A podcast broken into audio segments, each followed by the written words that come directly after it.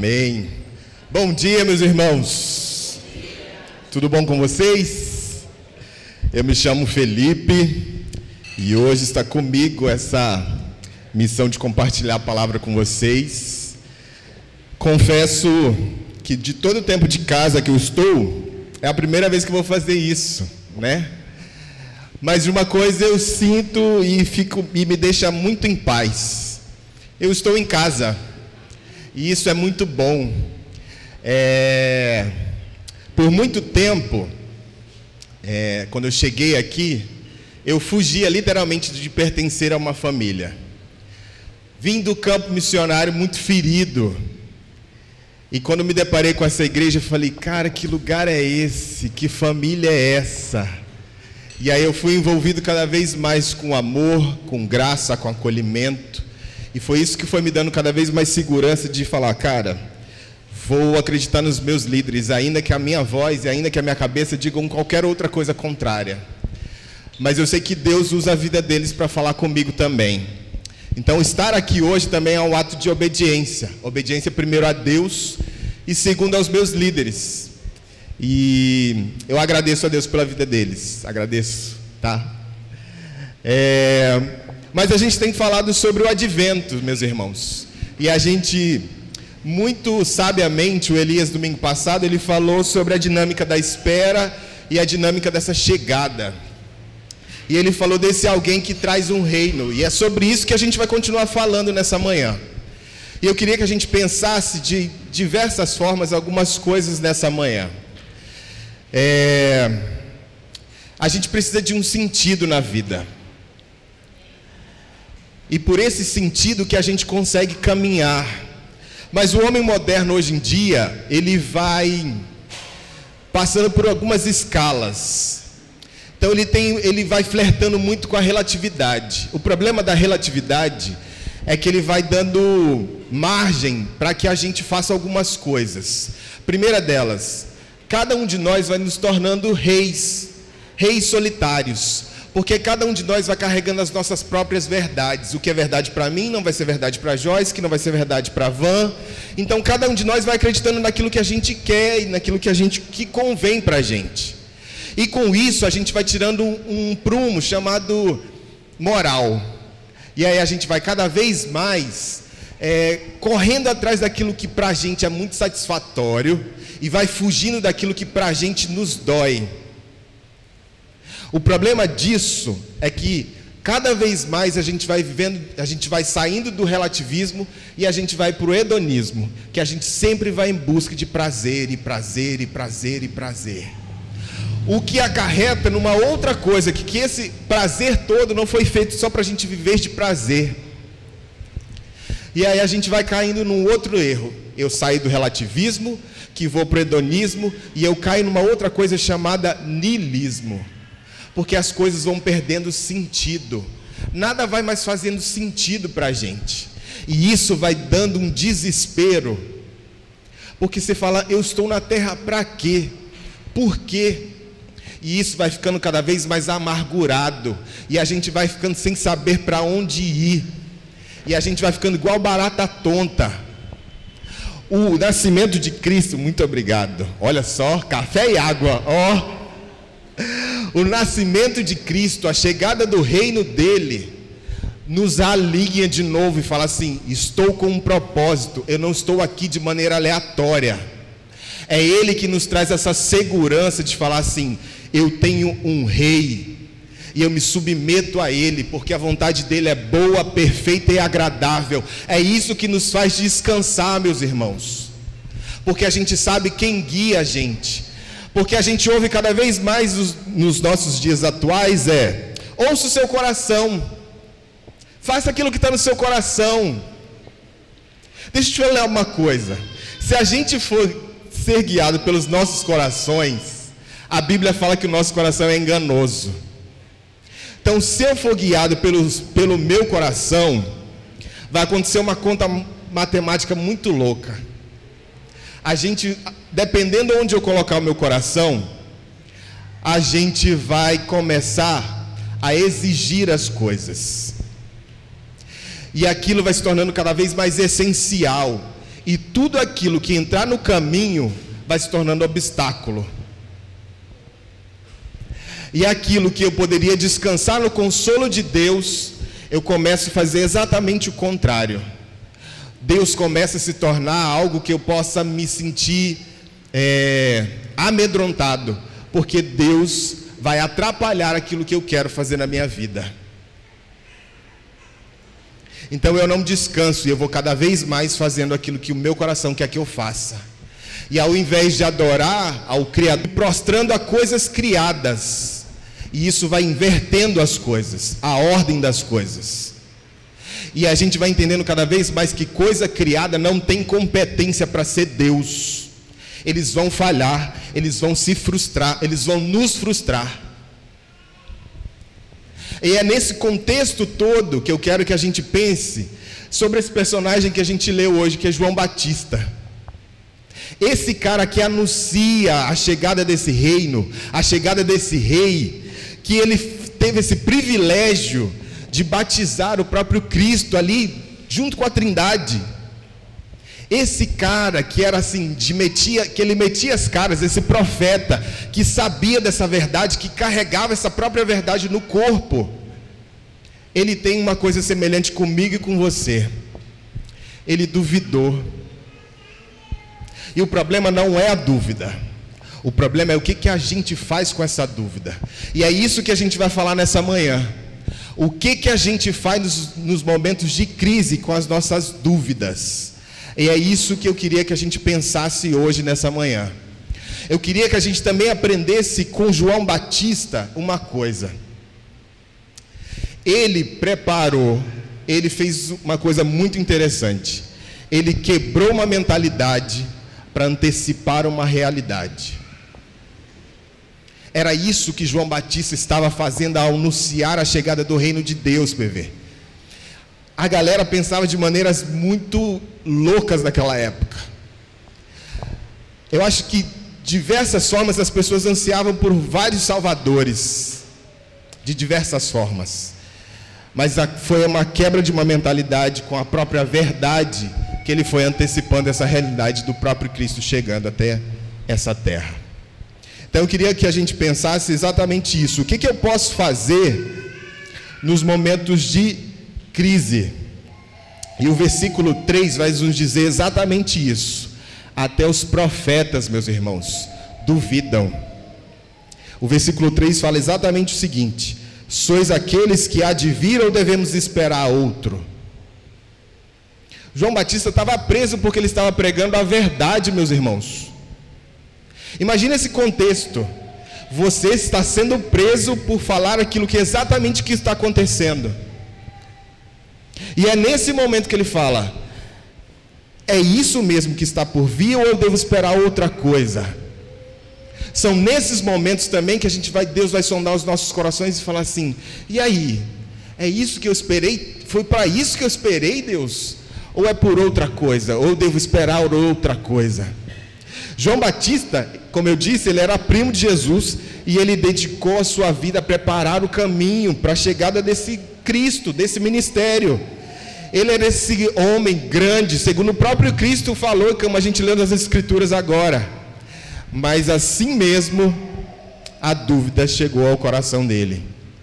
Só que ele também nos ensina uma coisa: quando essa dúvida chega ao coração de João Batista, o que, que ele faz? Ele manda uma mensagem ao próprio Cristo.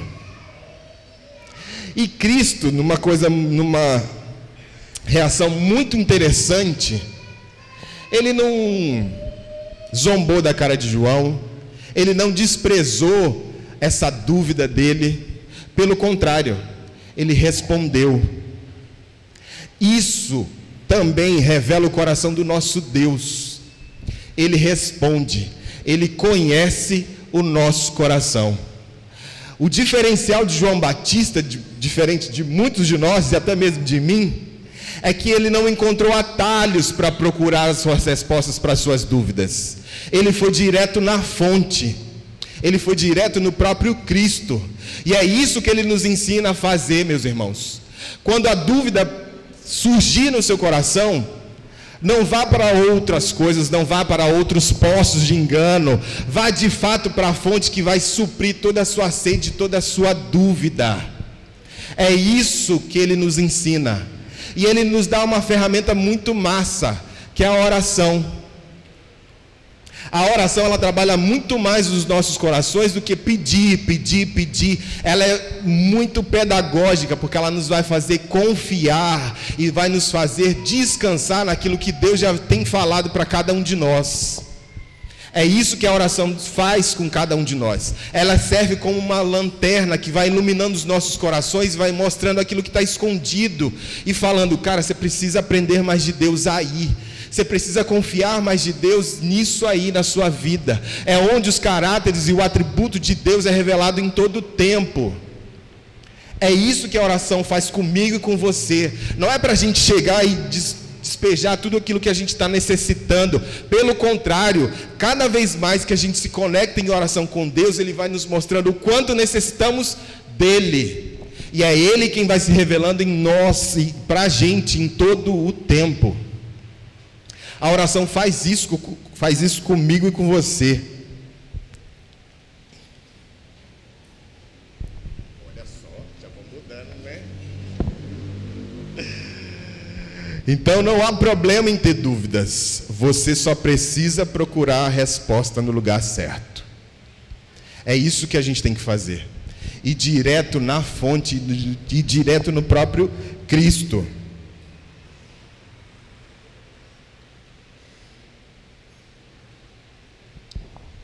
Se a gente leva as nossas dúvidas ao, ao nosso Deus, Ele nos responde. Ir procurar as respostas em Cristo é o que precisamos fazer nos momentos de crise. Crise não é ruim, meus irmãos. A crise ela tem duas, ela tem, ela tem duas opções. Ou ela vai terminar de bagunçar o que já está ali, ou ela também vai te dar a oportunidade de falar assim: Preciso mudar de vida. Preciso arrumar isso aqui. Só que daí a gente também vai entendendo que nos momentos de crise, ela também vai nos ensinando algumas coisas. As crises nos ensinam a depender primeiramente de Deus e também nos vai ensinar outros. Mergulhar em si e não sair do outro lado te afoga você vai ficar cada vez mais dentro de você mesmo.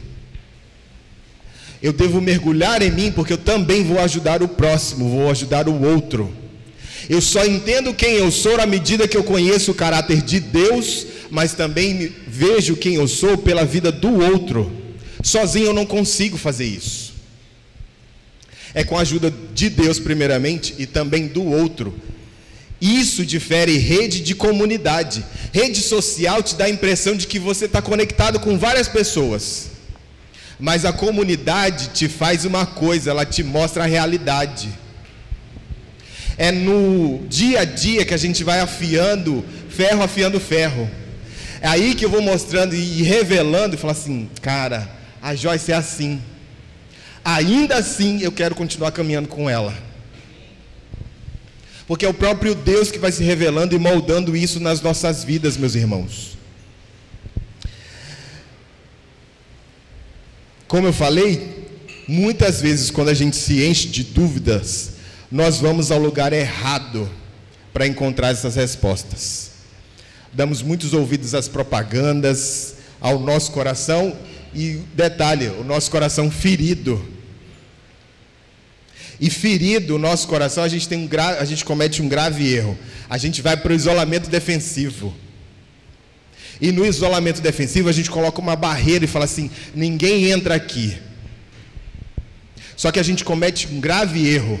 Na nossa construção da nossa barreira, a gente está ferido, sangrando. E quando essa verdade chega, quando esse amor chega, ele fala assim: não tem espaço. Não há espaço porque tem muita coisa aí dentro que me impede de entrar de fato. E aí a gente vai aprendendo que se relacionar, meus irmãos, é se partir. Se relacionar é correr riscos. Se relacionar, meus irmãos, é pedagógico para eu aprender a eu vou me ferir, mas eu também vou aprender a perdoar. Como eu também vou ferir. Então é literalmente baixar essa guarda e falar assim: Deus, age na minha vida. Mostra o que eu devo mudar na minha vida. Me molda, já que eu sou esse barro em tuas mãos, me molda e faz aquilo que o Senhor quer, do jeito que o Senhor quer, da maneira que o Senhor quer.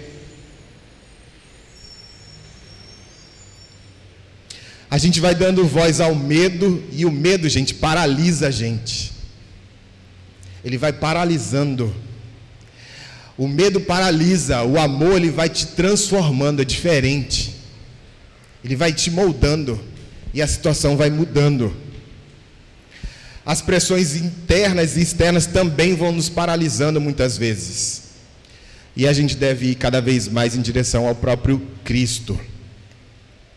Então, o primeiro ponto é: até os profetas duvidam. O segundo, eu quero te convidar, está lá no versículo 4 e versículo 5, diz o seguinte: se você está anotando, os, o segundo ponto é o seguinte: os milagres são certificados de que Jesus é a nossa esperança. Os versículos 4 e 5 diz o seguinte: Ide, informa João sobre o que ouvis e vede. Cegos recobram a visão, coxos caminhos, caminham, leprosos são purificados, surdos ouvem, mortos ressuscitam, pobres recebem boas notícias de Deus. Jesus manda dizer a João Batista que os milagres têm acontecido, meus irmãos. Isso devia bastar para que revigorasse a fé de João. Os milagres dão certeza de que ele era o Messias esperado, que toda aquela energia não foi gasta de maneira vã.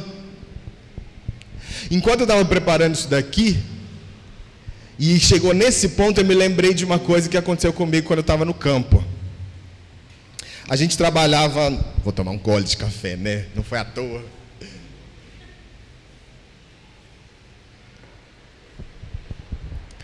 Nossa, eu vou tomar café, eu vou sair girando essa igreja aqui inteira, cara.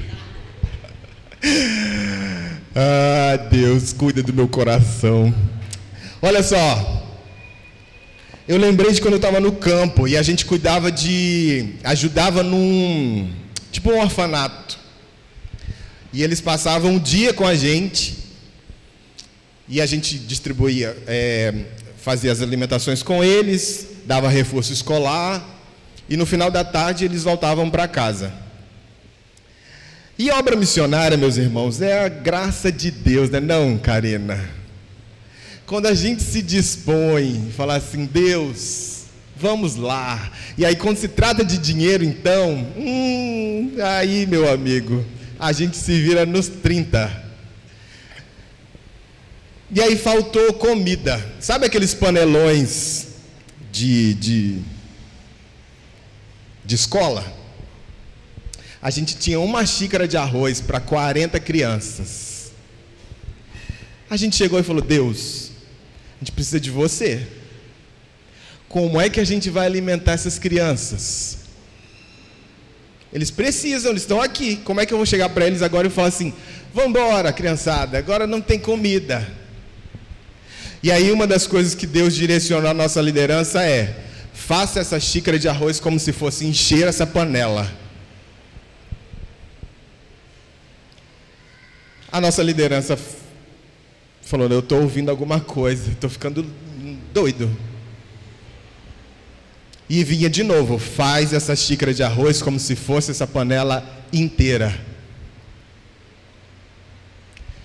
E chegou uma hora que a gente teve que obedecer. Então a gente colocou uma xícara de arroz naquela panela enorme, tampou e deixou. Falou: seja o que Deus quiser. Mas também a gente fez uma oração, falou: Deus, a gente quer seguir aquilo que o Senhor tem nos direcionado. Em obediência ao Senhor, a gente quer fazer isso. Mas eles vão comer só arroz. Ele falou: Deixa que o resto eu me viro. Beleza. A gente colocou ficou pronto. No que a gente, no que ficou pronto, tocou a campainha. E aí era um supermercado que falou assim: "Olha, tinha essa comida aqui. tem esses, essas carnes que sobraram. Vocês aceitam? A gente falou: Como é que é? Já estavam todas prontas. E a gente falou: Deus, e o arroz? Quando a gente levanta a tampa, estava lotada até a tampa de arroz. É isso que Deus faz, meus irmãos. Basta a gente obedecer aquilo que Ele tem falado para a gente. Deus ele não está procurando um coração pronto, e olha que Ele não vai encontrar, não, Ele já veio e já foi. Ele está procurando corações disponíveis. É isso, corações disponíveis que se põem debaixo de obediência àquilo que Ele tem falado. É isso que Deus tem buscado. Porque quando eu me torno obediente àquilo que Deus quer fazer, é Ele quem vai fazer, não sou eu. É isso que Ele está buscando. Cada vez mais corações disponíveis daquilo que Ele tem para fazer. E deixa eu te falar, obedecer não é fácil assim não. Obedecer muitas vezes você vai fazer aquilo que você não quer fazer, mas em obediência você vai ter que fazer. O próprio Cristo no Getsemane falou assim: Deus, cumpra a sua vontade, não a minha. Detalhe, era Jesus falando isso. Era o próprio Cristo falando isso. Deus, se possível, passa esse cálice. Agora imagina eu e você por coisas muito menores a gente fala: "Não, Deus, eu não quero isso não". Deixa eu te falar, eu, Carol, Joyce, a gente está sendo desafiado a cada coisa que eu falo assim, pelo amor de Deus, mas a gente vai confiando primeiramente em Deus. E nesses caras que eles estão falando assim, eu enxergo isso em você. Vai lá, pode ir. O que me dá segurança de falar assim, cara, tem gente comigo. E eu não estou só. A gente não está só. O que é muito legal que a gente fala, que bom que a gente tem vivenciado isso junto. Porque a gente vai compartilhando figurinha um com o outro. Eu queria ter a paz da Carol. No, no dia da nossa entrevista, com a junta, eu fui o primeiro. Eu falei, oh Deus, pelo amor de Deus, você conhece meu coração, você sabe como que eu sou, eu vou ser o primeiro. Nisso, eu lá na, na, na entrevista, a Joyce já me mandando mensagem, eu, pelo amor de Deus. E do nada, quando a Joyce estava fazendo a entrevista dela, a Carol me mandou mensagem falando assim: aconteceu alguma coisa porque foi tão rápida. Eu tinha até esquecido. Eu falei, oi? Eu falei, minha filha, eu passei o meu dia em função disso, assim, ó. Roendo a unha, mordendo tudo que eu podia ver na frente. E a Carol, eu esqueci. Eu falei, meu Deus do céu. Mas isso também nos ajuda, meus irmãos, a descansar em Deus. Os milagres nos fazem descansar e ver que Deus continua vivo e continua atuando. Ele nos lembra isso em todo o tempo, meus irmãos. Os milagres quebram a nossa racionalidade, nos mostram cada vez mais que a gente é falível. E os milagres não têm um fim em si próprio, ainda que isso sirva para o próprio Cristo mas isso volta de novo para mostrar que é Ele quem tem o controle da nossa história. Tem uma história maior por trás disso tudo. Essa narrativa é do próprio Deus, que por misericórdia e graça Ele falou assim: Bia, participa comigo. Ele nos convidou para participar dessa grande narrativa com Ele e falou assim: Bia, eu quero que você participe na primeira fileira, para você não perder nada. É isso que ele fez comigo e com você. Ele nos convidou, nos envolveu e falou assim: atuem junto comigo. Por isso que andar só não vale. Sozinho a gente não consegue transformar e transparecer uma coisinha chamada Trindade. A Trindade, meus irmãos, é comunitária. Nós somos reflexo e transbordar de um Deus comunitário que sabe respeitar muito bem quem é o Pai, quem é o Filho, quem é o Espírito, eles ficam nessa dança constantemente, respeitando o lugar um dos outros. Os milagres servem para exatamente para isso, para nos lembrar que Deus continua vivo e ele não perdeu o controle de absolutamente nada. É isso, que a gente experimente os milagres no dia a dia. E aí eu queria que você sondasse o seu coração e falasse assim: Deus, me faz lembrar os milagres que o Senhor já tem feito na minha vida. Deixa eu te lembrar, se você não lembrar de alguma coisa extraordinária, eu vou te apontar uma agora. Você está vivo, você está aqui agora, meu irmão. Você lembra o que aconteceu há dois anos atrás? Onde respirar era algo, era algo assim. Bem que era muito rico, chegou um momento que falou assim: Eu não tenho grana para fazer isso. Você está aqui, isso já é o suficiente para te fazer glorificar o nome de Deus como um milagre vivo. Hoje, nessa manhã, a graça e a misericórdia de Deus se renovou sobre a sua vida. Isso já é motivo suficiente para você glorificar o nome dele como milagre. Então que a gente aqueça o nosso coração em todo tempo, nos trazendo à memória aquilo que nos traz esperança, e essa esperança é viva, meus irmãos. Por isso a gente não se confunde. Porque a fé, essa esperança não é um estado de espírito. Essa, essa esperança é uma pessoa, e essa pessoa está viva, muito bem viva, e é o próprio Deus, é o próprio Cristo. É isso que nos faz descansar daquilo que Ele tem falado para as nossas vidas. E aí a gente vai entendendo cada vez mais que esses milagres vão quebrando essa nossa racionalidade. E a gente vai entendendo uma coisa: a lógica ela não dá conta do amor. O amor ele não pode ser aprendido pela lógica. O amor, gente, é um campo de fé. E a fé grita: os cegos ouvem. É isso que a gente tem que aprender em todo tempo a lógica ela não dá conta do amor. Então que a gente se prepare para isso, para que a gente seja inundado cada vez mais pelo amor. E esse amor ele vai quebrar a nossa racionalidade. Para ele falar assim: "Vou te lembrar o seu lugar enquanto criatura, e eu continuo sendo o criador. E as coisas não podem ser invertidas."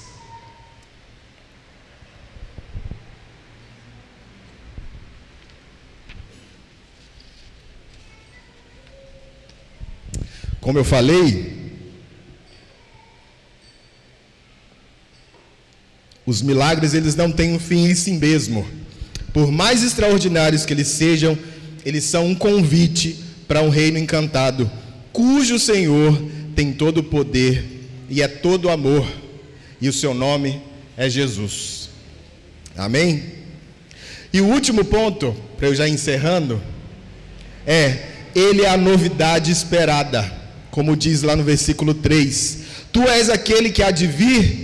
E a resposta é: sim. É Ele que nós esperamos, é por Ele que nosso coração anseia em todo tempo. Às vezes a gente pode projetar toda a nossa esperança e felicidade em algo que ainda acontecerá. Deixa eu te dizer uma coisa: a sua felicidade, esse novo evento já aconteceu e tem acontecido e vai continuar. É esse já e o ainda não. Ele já veio, mas ele falou assim: Robin, espera um pouquinho. Eu vou, vou preparar, mas eu não vou te deixar sozinho, não. Eu vou continuar atuando aqui. Deixa eu te falar, quando a gente não gosta de ler a escatologia, de ler tudo aquilo que vai acontecer, porque a gente fala assim, ah, não gosto de spoiler. Na vida cristã não, não funciona isso não.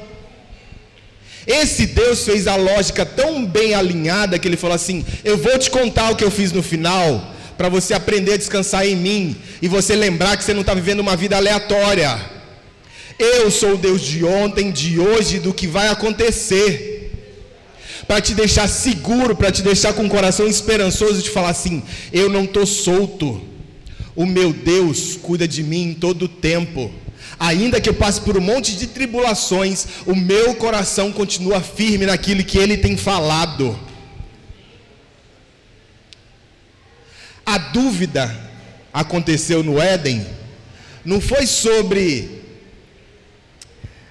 o próprio o que estava para acontecer. A serpente ela foi muito sagaz. Ela chegou e falou assim, indiretamente ela chegou e falou assim: "Van, duvida daquilo que Deus falou". Esse é o problema da serpente. Esse é o problema da mentira. A mentira, ela sempre vai atuar de alguma forma que ela vai te fazer duvidar de quem é Deus. Ela vai chegar e falar assim: Pietra, duvida daquilo que Deus pode fazer em você. Duvida daquilo que tudo que está ao seu redor falando, não, vai faz. E eu tenho que me guiar por aquilo que Deus tem falado para mim, ao meu coração. É por isso que eu devo guardar o meu coração em todo tempo. Eu queria ler uma coisa que diz o seguinte: se você quer saber quem é Deus, olhe para Jesus. Se você quer saber o que significa ser humano, olhe para Jesus. Se você quiser saber o que é o amor, olhe para Jesus. Se você quiser saber o que, o que é o sofrimento, olhe para Jesus. Mas não é apenas um mero espectador, nesse, não seja apenas um mero espectador nesse drama. Você é parte dessa história que Jesus tem como personagem central. O nosso lugar nessa narrativa é adorá-lo e ajudá-lo na restauração desse mundo. Esse é o convite para mim e para você, meus irmãos. Cristo é a beleza, tão, atingi, tão antiga e tão nova, bem diante de nós. Então, diante das crises e dúvidas, vá até Jesus Lembre-se que dos milagres que Cristo já fez. E ele é tudo o que você procura e está disponível para você agora. Era sobre isso que a gente queria compartilhar com você nessa manhã.